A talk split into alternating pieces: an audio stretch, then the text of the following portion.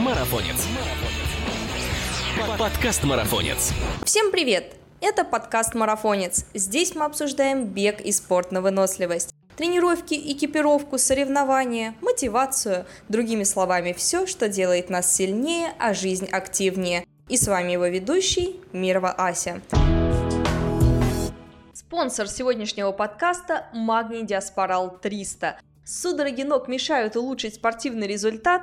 Магний Диаспорал 300 при спазме икроножных мышц. В любое время, в любом месте один стик-пакет раз в день. Магний Диаспорал 300 для твоих побед. Подробнее о препарате вы можете узнать на официальном сайте diasporal.ru. Перед применением необходима консультация специалиста.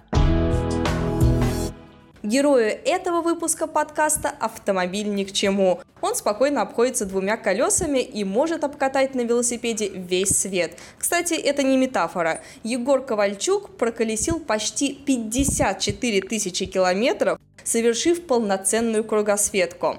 В запасе героя множество велосипедных историй, вроде известной гонки Red Bull Trans-Siberian или велоэкспедиции по Якутии, например, в минус 52, а счетчик на его велосипеде уже перешагнул отметку 105 тысяч километров. Как такое возможно и из чего сделаны его ноги, мы, наверное, сейчас узнаем от самого героя. Егор, такие числа у меня, как у бегуна, перебежать-то я еще, может быть, столько и смогу за жизнь, но на велосипеде просто не укладывается в голове. Скажи, ты обычными вообще велопрогулками по парку уже не кайфуешь от них, обойтись не сможешь? Или знаешь, как это, если уж вышел, то нужно вернуться через Австралию? Как это у тебя происходит?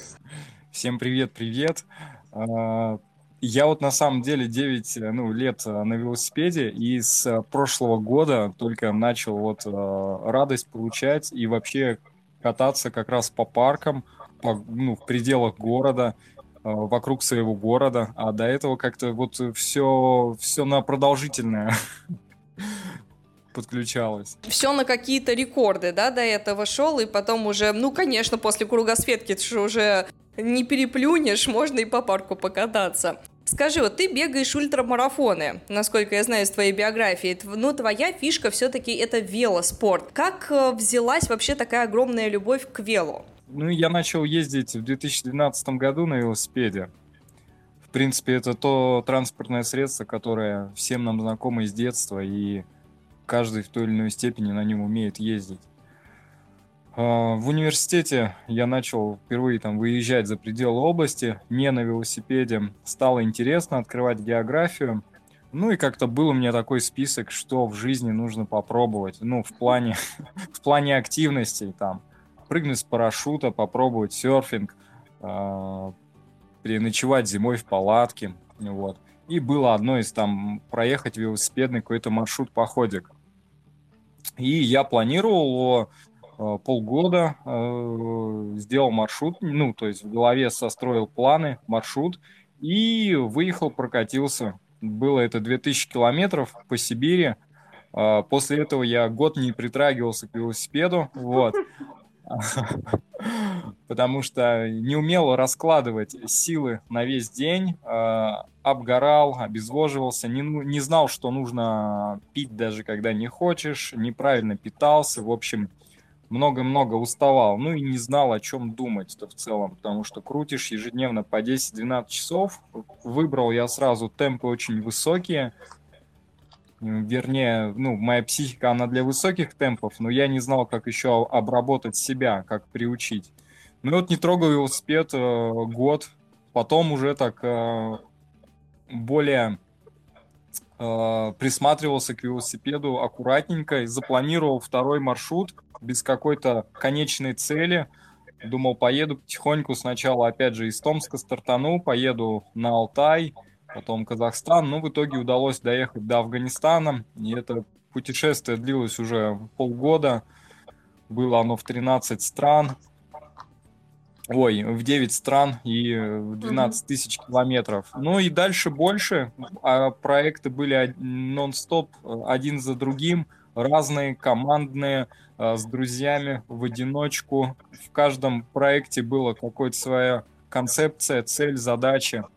Проектов, конечно, было множество, даже не знаю, какой взять для начала, но вот мне интересно про гонку Red Bull узнать. Она проходит из э, Москвы до Владивостока. Может быть, кому-то из наших слушателей известно, это небезызвестная гонка, проводит ее, собственно, Red Bull, и в ней участвует всего лишь ну, где-то порядка 6-7 участников, собранных со всего мира, потому что это просто какие-то оторвы. Это люди, которые способны проехать без остановки. Я знаю, что там есть королевский участок, который длится по-моему, 1200 километров или что-то вроде того. Но 1400. 1400, еще лучше. Но хочется вот просто узнать, я слышала от организаторов, от людей, которые сопровождали в фургончиках э, своих ребят, но хочется глазами самого участника. Историю такую я еще не слышала. Расскажи, пожалуйста, про гонку. Кто был в твоей команде поддержки? С кем соревновался в тот год? И какой участок был самым трудным? В общем, в гонке я участвовал в 2017 году, и было очень так интересно. В 2016 я финишировал, ну вот, кругосветное путешествие, которое длилось два года, два месяца. И там новости мне уже приходили, там, ВКонтакте, российские, что, о, проводится гонка такая. И я вот читал, знаешь, издалека так, читал про спортсменов, про этот формат и думал, ёшкин кот, что это такое вообще творится? И я бы даже не предполагал, что через там 9 месяцев а, мне выдастся шанс участвовать в этой гонке, именно шанс, случай, от которого я не мог отказываться, потому что но это шанс такой на миллион. В 2017 году я попал, вот, получил э, право на участие. Э, в моей команде сопровождения было два человека, а, мой друг и моя на тот момент девушка.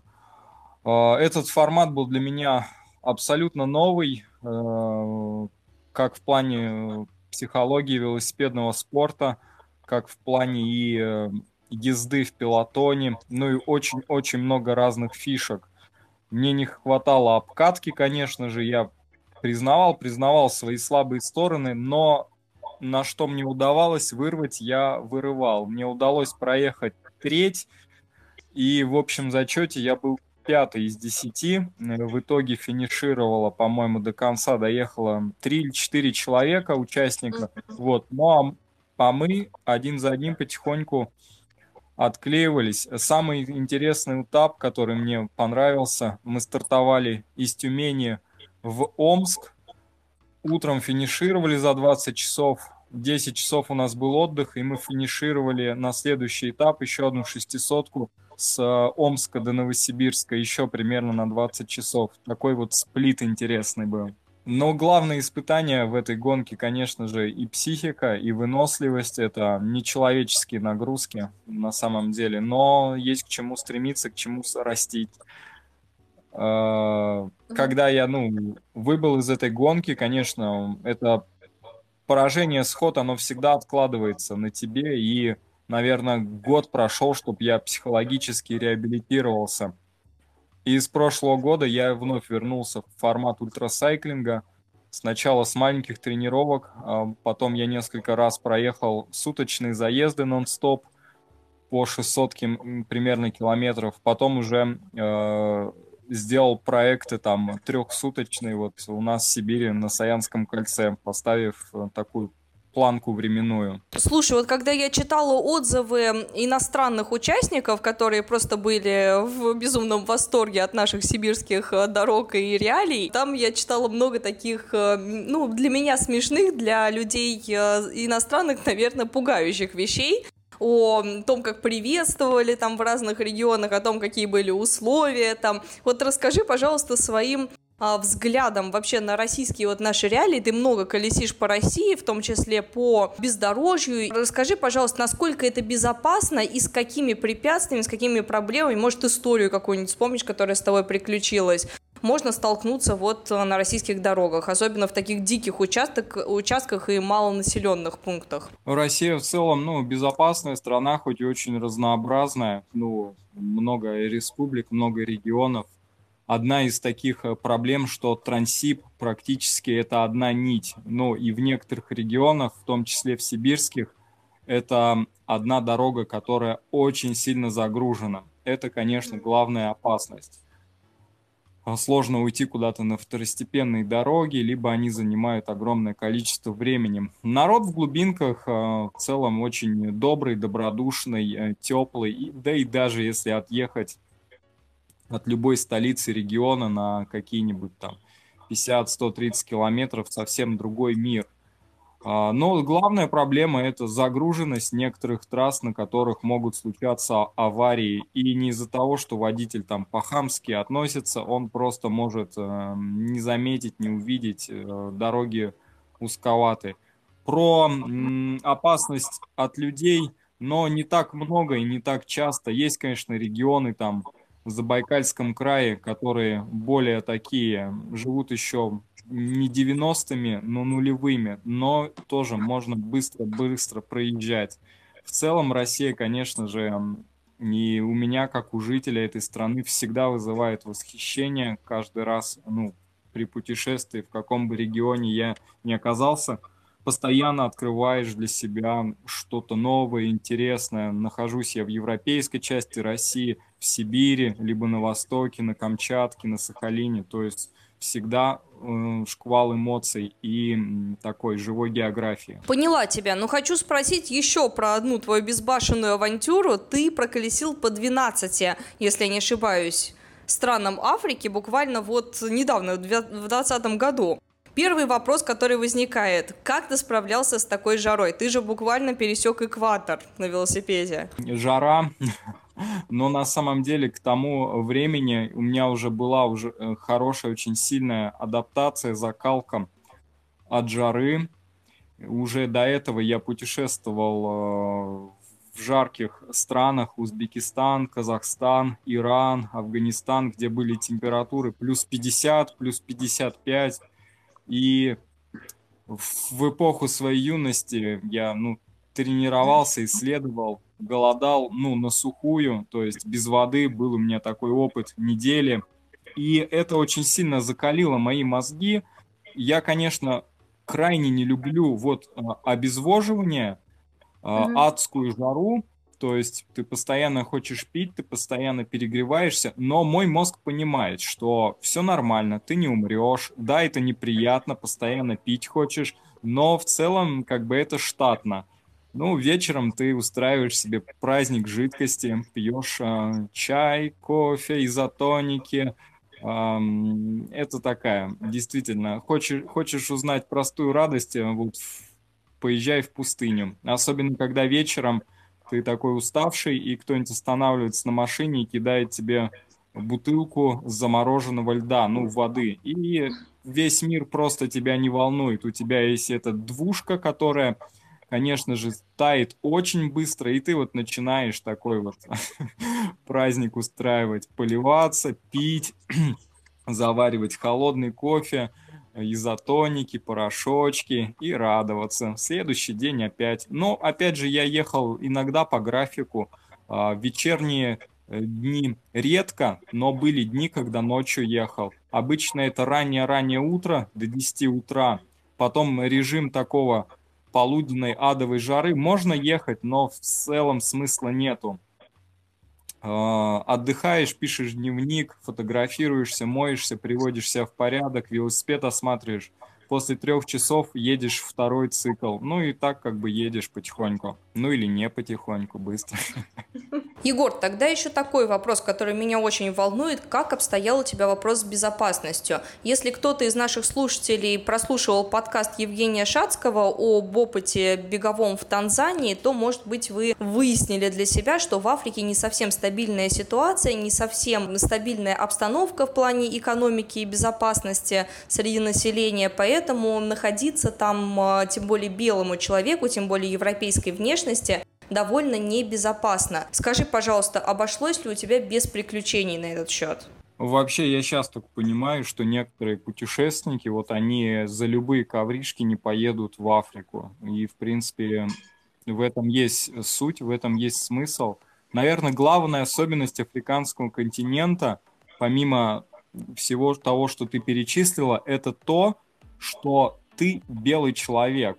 И угу как бы ты себя не вел, одет ты будешь бедно, богато, старо, молодо, ты, тебя будут воспринимать как богатого белого мистера. И это накладывает определенные проблемы. То есть э, ты тратишь больше времени, чтобы узнать адекватную цену. Вот, ты постоянно должен торговаться, э, потому что тебе ставят цену в 10 раз выше.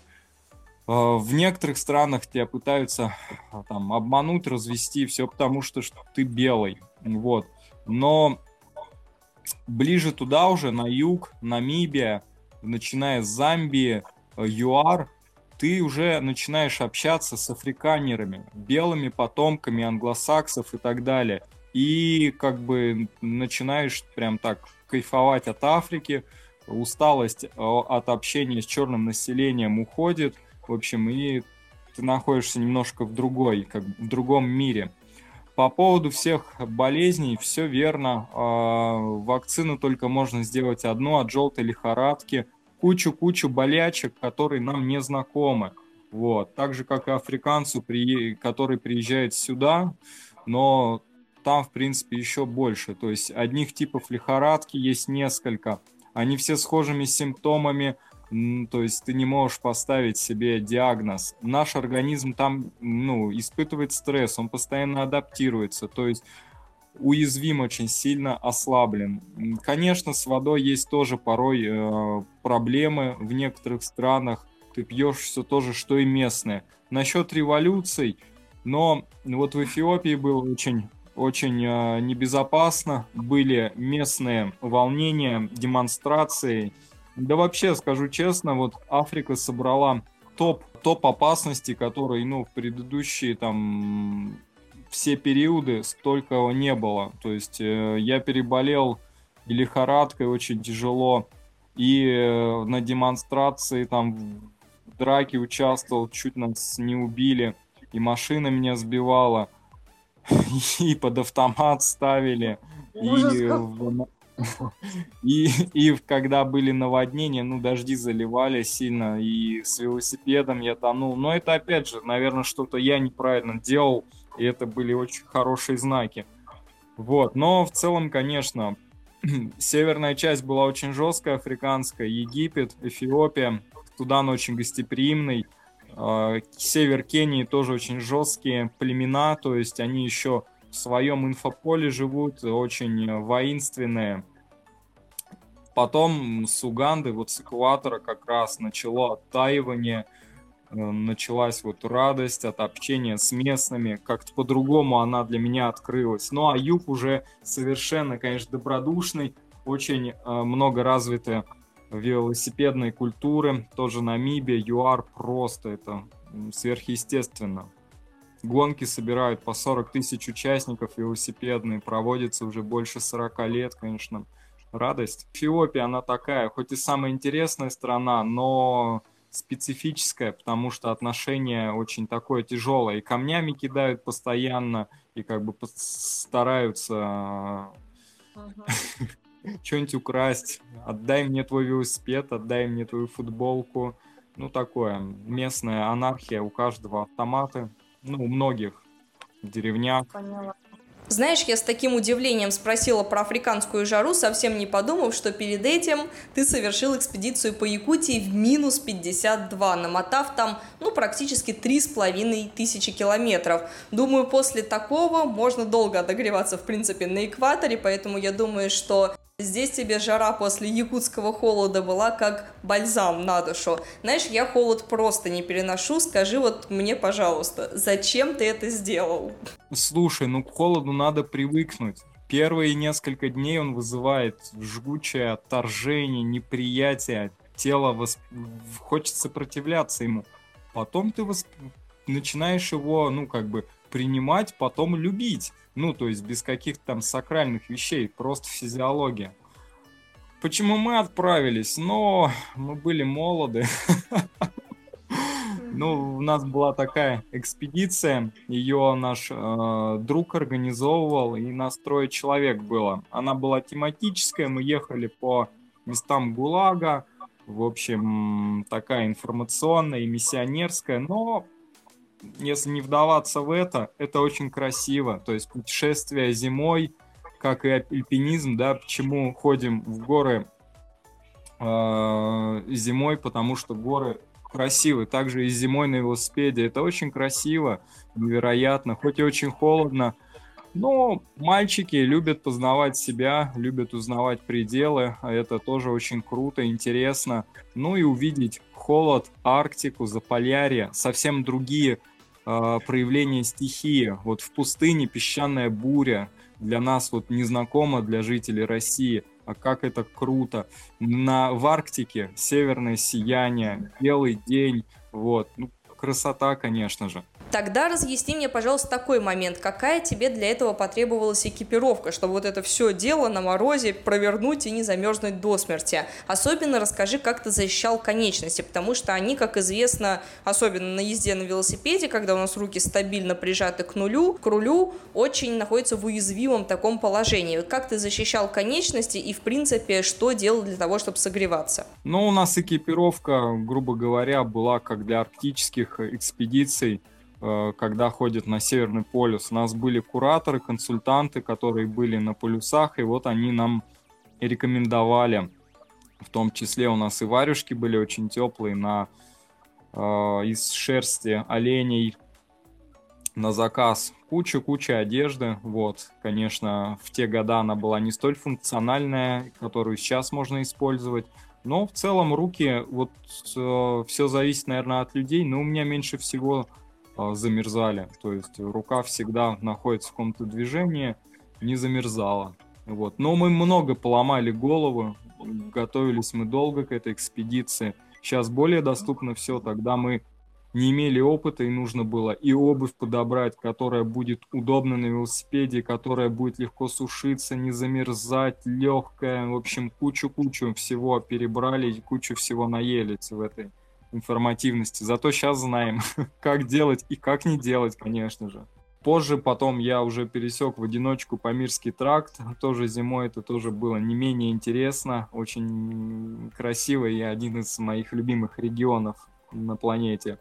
Да, вот, кстати, о выводах, сделанных после всех этих экспедиций, какие все-таки ты для себя отметил моменты по питанию, экипировке, подготовке в такой климат? Я имею в виду и жару, и холод. Поделись, пожалуйста, для тех путешественников, которые еще собираются только провернуть такую авантюру. Ну, слоистая система одежды, э, ну, как, как и везде, не хватало молочки, э, сухое, сухое молоко больше – у нас был э, термос для еды, термос для жидкости, э, больше сублиматов, э, при том высококачественных, высокоэффективных, вообще разнообразие питания, потому что каждый любит поесть, а в дороге это ну, еще важнее.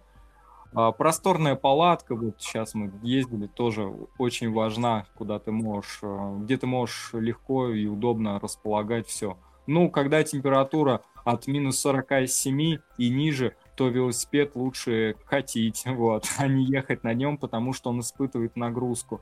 Но у нас было очень много еще лишнего по снаряжению велосипедного стафа, запчастей. Вот этот момент бы я очень минимизировал. Ну и больше взял, брал бы э, пухового, э, пуховой одежды, э, пуховых шорт, которые пригождались бы очень сильно.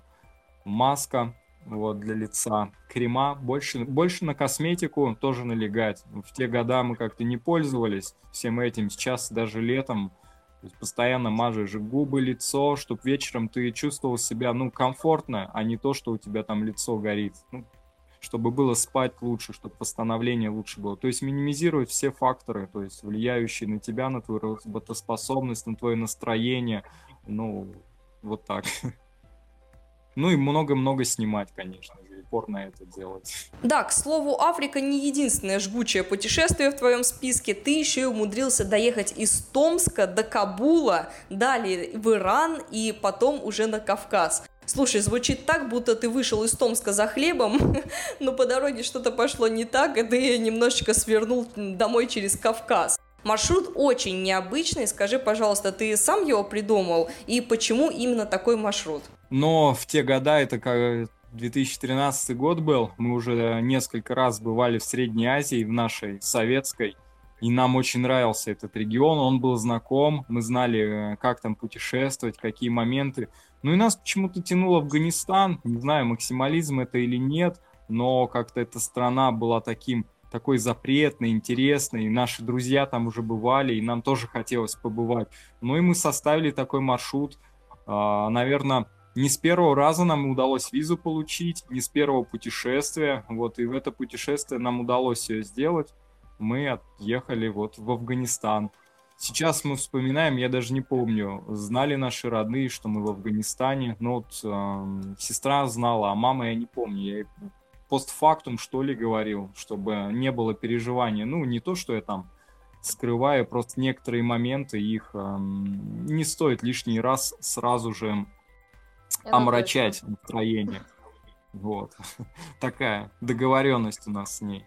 Ну и когда мы получили визу Афганистана, иранская виза уже была готова тоже мы так подумали, что, блин, как круто было бы замкнуть вот через, из Томска через Среднюю Азию на Кавказ туда, там уже все открыто по визам. Но с Афганистана нас там выдворили на восьмой день, пришлось в Иран добираться уже там обходными путями, но тоже побывать там удалось. Слушай, ну о твоих путешествиях можно в отдельности говорить часами, но думаю, пора двигаться к главному путешествию твоей жизни. Если не главному, то уж самому продолжительному точно. Вокруг света на велосипеде. Мне кажется, что об этом нужно делать отдельный подкаст, потому что 39 стран, я даже не знаю, сколько историй у тебя там накопилось. Люди за жизнь только не успевают, а ты за одно путешествие. Скажи, как долго ты это все планировал? Потому что кажется, что на разработку всего и подготовку, и документы ушло больше, чем на само путешествие. Мало, наверное, кто поверит, но сборы заняли у меня а, два месяца. Ой, Ого. два месяца. Нет, ровно месяц заняли мои сборы. Mm-hmm. А, все было нон-стопом. Вот мы затронули несколько путешествий, и все они нон-стопом были. То есть вот это полугодовое в Афганистан, Иран. Когда я вернулся, мы сразу же начали подготовку и предподготовку в Якутию, в Арктику. А, совершили ее. Я приехал, а, и через месяц отправился вокруг света. Но на тот момент я не ставил именно цель проехать вокруг света, я просто взял такой себе бессрочный отпуск и э, поехал сперва там на Кавказ, потом спустя полгода, когда уже получил визу Америки, я понял, что у меня получится концепт сделать, и дело было за малым, дело было делать, делать, делать. Это действительно самое в моей биографии длинное путешествие, два года и два месяца, целая жизнь, а, много действительно историй. Сейчас я работаю над книгой, надеюсь, что осенью мы увидим первую часть э, книги об этом путешествии, потом примемся за вторую. Но я его сравниваю с таким, это как образование, как жизненный диплом, вот, и помимо географического путешествия был еще там проект, который я реализовывал. А, я заезжал в детские дома, в школы, э, в разные учреждения, где мы с ребятами и взрослыми рисовали открытки для других э, детей, людей, и я их передавал из страны в страну, из города в город. Но я всегда стараюсь в любом путешествии себя максимально озадачить, чтобы это путешествие было и мне интересно, и чтобы раскрывало регион, страну и меня, но и было хоть чуточку, но полезно для других имело смысл. Тогда немножко такой бюрократический момент. Как тебе удалось преодолеть границы между странами? Были ли проблемы с документами и как ты это все готовил? Некоторые визы, конечно, требовалось либо долго делать, либо они вызывали там, ну, кучу документов. То есть э, дома ты обычно собираешь всю эту информацию, как маршрут строится. Ну, то есть сначала по точечкам ты выстраиваешь А, Б, С, А1, ну, действительно, как и говорю, простраиваешь определенную сетку, потом начинаешь э, смотреть по странам, какие визы. Какие-то визы дома делаются, они там долгосрочные, какие-то смысла нет, потому что они э, пропадут, ну, имеют определенные границы визы смотришь, какие тебе визы нужны, какие документы в каждой стране, еще помимо этого регистрация нужна или пермит в некоторых. А, запасаешься огромным количеством макулатуры дома, паспорты, ксерокопии, десятки фотографий, все это, чтобы было, ну, с собой, потому что в странах порой в некоторых делать это дорого, неуместно, либо искать, ну, то есть минимизируешься. Ну и потом смотришь границы, погран-переходы, получается маршрут. С визами была китайскую требовалось продлять, там нужно было тратить время, индонезийскую надо было продлять, американскую требовалось сделать, а, Шенген тоже первый приходилось делать, но в целом, ну, все доступно.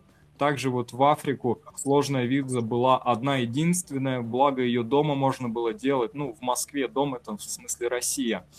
А, суданская виза, три недели как бы, ходишь в консульство, таскаешь документы, таскаешь о себе э, подтверждающую документацию. В данном случае это были мои журналы с публикациями, книжка, ксерокопии, в общем, приглашение, ну, то есть занимаешься таким вот делом. Ну, потом уж понимаешь, зеленый свет, все, можно ехать, и как бы многие визы по ходу делаются либо бесплатные, либо на границе. Тогда еще один такой вопрос, я думаю, многих интересующий. Как ты поступал с вещами? Делал заброски или вез только необходимое? Или, может быть, покупал вещи на месте? Очень сложно, конечно, вести на два года все вещи, но я встречал некоторых путешественников, на пути, которые действительно так делают. В жарком климате везут ботинки зимние, к примеру, у меня была, наверное, одна-две только заброски. Первая спустя полгода на Кавказе. Род... Ну, я дома собрал коробку, потом в определенный срок родные ее выслали. Там были теплые э, ботинки, палатка. Первые полгода без палатки ехал, ну, то есть в таком ультрапаке, грубо говоря. Ну, кто, кто бегуны, ультрамарафонцы меня, наверное, трейлрайнеры поймут. То есть спальник, коврик, а, мембранный там мешочек Потом следующая заброска была там в Москве, мне еще что-то прислали. Все остальное по ходу дешевле и оптимальнее к вещам настолько не привязано. То есть тебе нужна, к примеру, зимняя кофта, ты идешь в секонд в Европе, покупаешь чуть экипировки, все, поехал. А, мы прилетели в Индонезию и тут же в аэропорту оставили эти теплые кофты, штаны, понимая, что ближайшие там несколько месяцев они не пригодятся. Ну и как бы плюшкинизм, он нам всем присущ. Хочется набирать чего-то, но как бы тут четкая граница. Либо ты едешь вот как, как цыган с огромным вот этим табором, либо ты учишься э, от вещей как бы, ну, избавляться, которые тебе в ближайший месяц-два не нужны. Ну и в то, также и с сувенирами. Обычно я шутил, что я беру сувениры только те, которые можно поместить мой, в мой дневник. То есть я, я всегда пишу рукописно дневники. Это такая живая книга, из которой потом создаются, ну вот, печатные книги. И все, что туда можно вклеить, гербарий, листики, фантики, зарисовки, все это берется. Все остальное, ну, не берется. Ну, могу я кофе, конечно, еще взять, куда же без него. Вот. А так нет. А расскажи, пожалуйста, самую яркую историю, которая с тобой произошла за эти два года. Яркая история. А, ну, много Кто было событий. Высокогорная жизнь, к примеру, на Памире, высота 4200, люди живут без электричества, без школ. А, ну, школы дальше в каких-нибудь центрах, городках живут, приезжаешь через год, ну, я был там в 2012 году, потом во время кругосветки, у них еще дети прибавляются, то есть э, совершенно другой мир.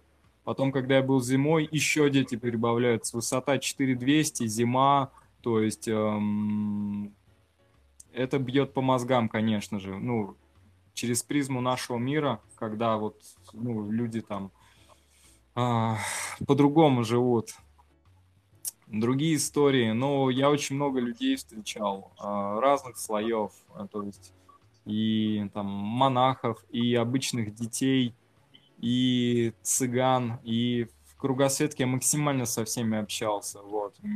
Как бы я его называю образовательным, потому что очень много разных людей было. Я общался и с наркоманами, и, ну, по роду деятельности я занимался журналистикой, и мне нужно было отражать этот мир объективно, поэтому как бы я со многими людьми общался. И, конечно, люди, люди очень самые главные события. Из, ну, что-нибудь, что повеселее, не абстрактное, наверное, вот в Америке животные, олени. Помню, когда мы ожидали самолет, я еще бегал. Я от велосипеда бегом отдыхаю. И как-то ночью я бегу э, в Сан-Франциско и выбежал буквально в соседний холл. Бегу, сумерки, и навстречу бежал олень, и в тот момент, когда я его ослепляю фонариком и пугаюсь, он меня тоже замечает, пугается, и мы вот как в мультике, такие два просто чуть ли не лбами сталкиваемся, пугаемся, отпрыгиваем. Но было смешно, интересно. Скажи, а кем ты вообще работаешь? Как тебе удается уезжать в такие дальние путешествия? Ты, получается, на удаленке? Я а, по профессии инженер-строитель, вот, учился в университете. А, в данный момент а, часть дохода мне приносят походы, которые я провожу, программы от написания книги, от написания статей, то есть оттуда, оттуда, оттуда, в общем, ну, как, как-то, как и все мы, то есть, ну, кру- крутимся. Благо, что в последние годы, лишь в последние у меня появились а, партнеры, благодаря которым я могу совершать свою деятельность еще качественнее, а, еще лучше. Вот, это, ну, взаимо, взаимоподдерживающие такие условия, и как бы мне это очень помогает делать то, что я делаю. Даже, ну, не в финансовом плане, а в плане реализации, экипировки, снаряжения и так далее. Вот. Поэтому благодаря этому в интернете можно увидеть очень качественные, хорошие фильмы о моих проектах путешествий, огромное количество лекций, которые мы начитали для того, чтобы люди занимались активным э, видом спорта, велосипедом, путешествовали, познавали мир, ну и были активными. Скажи, пожалуйста, а ты в своих путешествиях, находясь вдали от дома, скучаешь по нему? Или хотел бы, чтобы они никогда не заканчивались, и приезжая домой, например, ощущаешь такое чувство, что надо опять снова куда-нибудь рвать? Ох, э, находясь в путешествии, скучаю по дому. Э, не очень скучаю по дому, стараюсь не очень ностальгировать по родным, вот, как бы мы всегда с ними на связи, всегда общаемся, даже когда я там пропадаю дней на пять, всегда записываю родным и близким. Если в тринадцатый год, чтобы записать сообщение, родным приходилось искать интернет-клуб, сначала записывать аудио на диктофон и потом скидывать по e-mail это письмо, то сейчас даже в режиме офлайн можно наболтать на WhatsApp, потом Wi-Fi прогрузить и получить от них. Скучаю ли по путешествиям? Тоже нету, нету такой прям уж ностальгии, что я прям там зависаю, вот как было. То есть на данный момент очень важно то, что происходит сейчас. Я испытываю долг по прошлым путешествиям и проектам. К примеру, то, что сейчас не издана книга про вокруг света, либо там я затягиваю сроки, что мог бы еще больше там начитать лекций, сделать статей и так далее. Но мы можем с друзьями, с кем путешествовать, так вспомнить, типа, а помнишь, мы там в Америке енотов кормили, либо, о, помнишь, в Афганистане там ходили по базару, вот, но какой-то ностальгии, типа, вот, туда бы сейчас я не испытываю, то есть э, сейчас очень много и планов, и задач, и стремлений, и я очень рад, что этого чувства у меня нет на самом деле, потому что, значит, я еще двигаюсь, значит, я что-то еще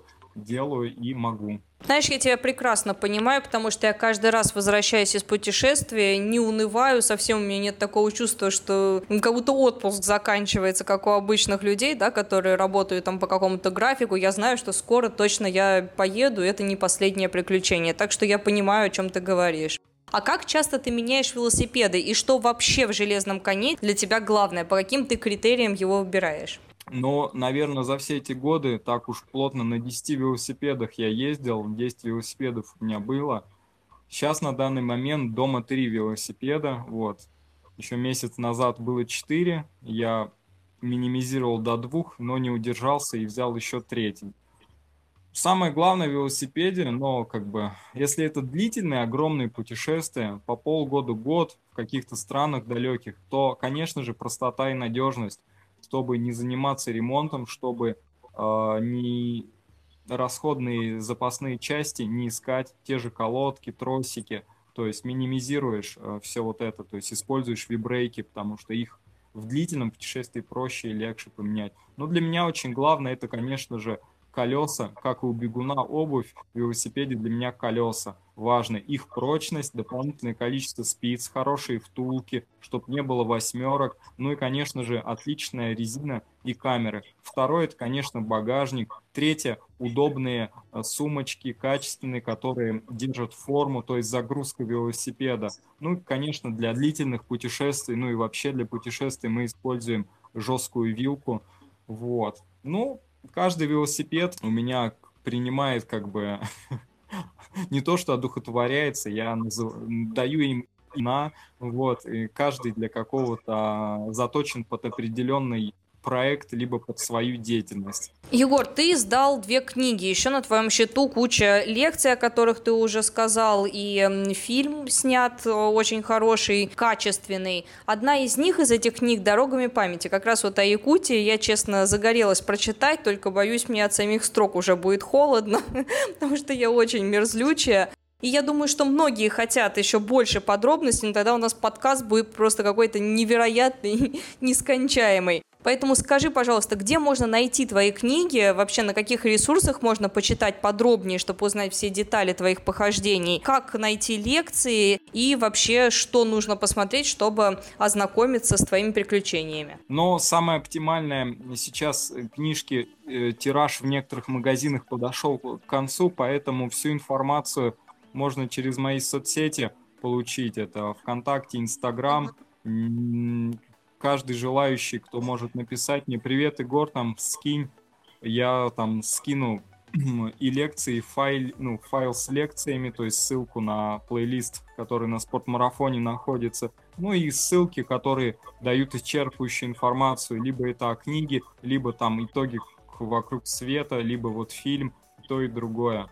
Вот, но если есть какие-то будут вопросы там, по путешествиям, по велосипеду. Я тоже всегда рад, а, что знаю, передать опыт и поделиться, что-то найти и так далее. Если человек отправляется, очень люблю не то курировать, но пусть не звучит навязчиво, но если это необходимо, то и прокурируем путешествия, поможем, чем можем. Кажется, что все уже, что можно было сделать, сделано. Вот потому что что может быть круче того, что уже есть в списке, я представить не могу. Что же ты теперь будешь делать? Какие еще, на какие авантюры нужно решиться, чтобы переплюнуть? Или возьмешь тайм-аут и будешь наслаждаться велосипедной ездой? Слушай, но пока не то, что я там не зарекаюсь, но пока огонек горит, мы это делаем, я это делаю. То есть угу. жизнь, она ведь такая. Сегодня горит, и ты делаешь и рвешь, а завтра ты раз и потерял интерес. То есть, то есть и ты не делаешь. Но вот пока горит. Я вот позавчера купил себе наконец-то горные лыжи для фрирайда, чему безумно рад. И,